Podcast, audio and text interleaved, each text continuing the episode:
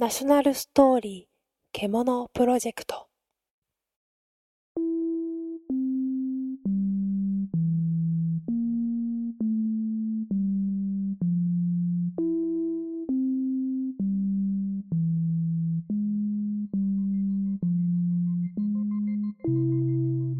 ご機嫌いかがですか？そして今どこで聞いていますか？獣の雨です。2013年冬、これからポッドキャストを指導いたします。内容はすべての人々が心の奥にそっとしまっている真実のお話、それを私、雨の朗読によって紹介していくものです。また、このプロジェクトは作家ポール・オースターのナショナルストーリープロジェクトを元にしています。では、記念すべき小さな1回目は投稿者レイモンドさんのナショナルストーリー。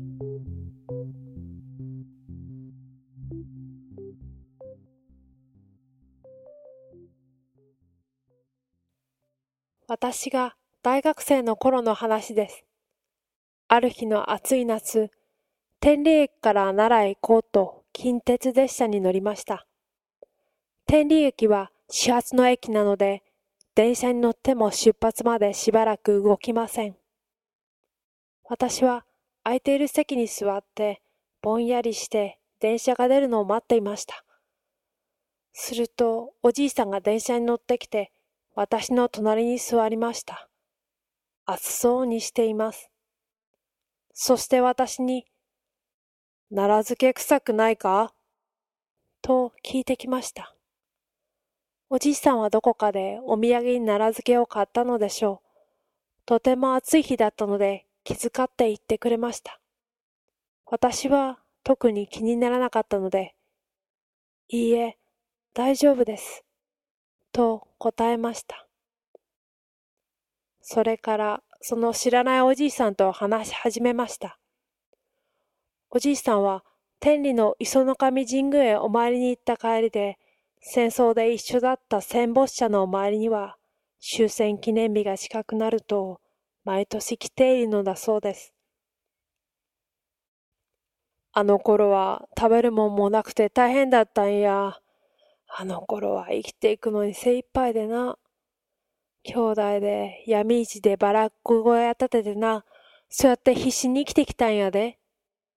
と、戦後あらゆる商売をして力強く生きてきた話を見知らぬ私にしてくれました。わしは戦争中にもう少しで死ぬところだったんや。わしは一度天国に行ったんやで。というので、私は本当かな？と思いつつ話に引き込まれていました。天国ってのはな、姉ちゃん良いところだと思っとるやろ。それがな、全然違う。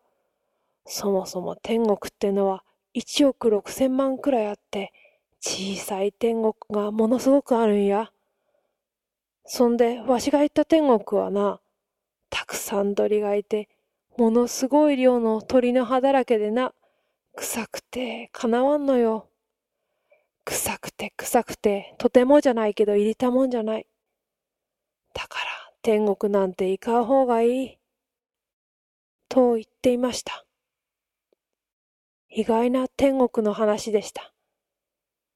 こんな話、実体験じゃないと思いつかないよな、と思ったので、この人は本当に天国に行ったことがあるんだな、と信じたくなりました。天国は鳥臭いのだそうです。意外な話でした。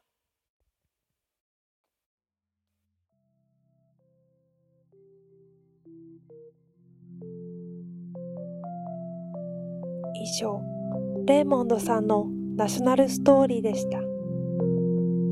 このお話、私もちょっと不思議に思いました。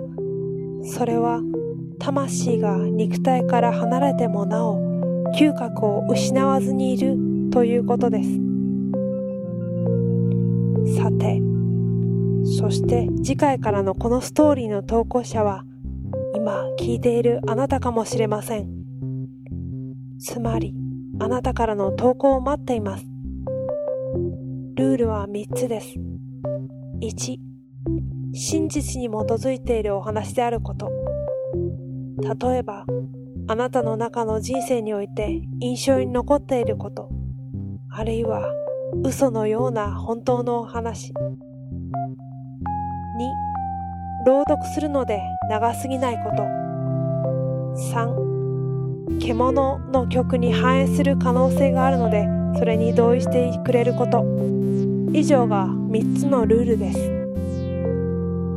投稿は獣のホームページよりお待ちしております。では、第1回ナショナルストーリー獣プロジェクトはこれでおしまいです。それではまたお会いしましょう。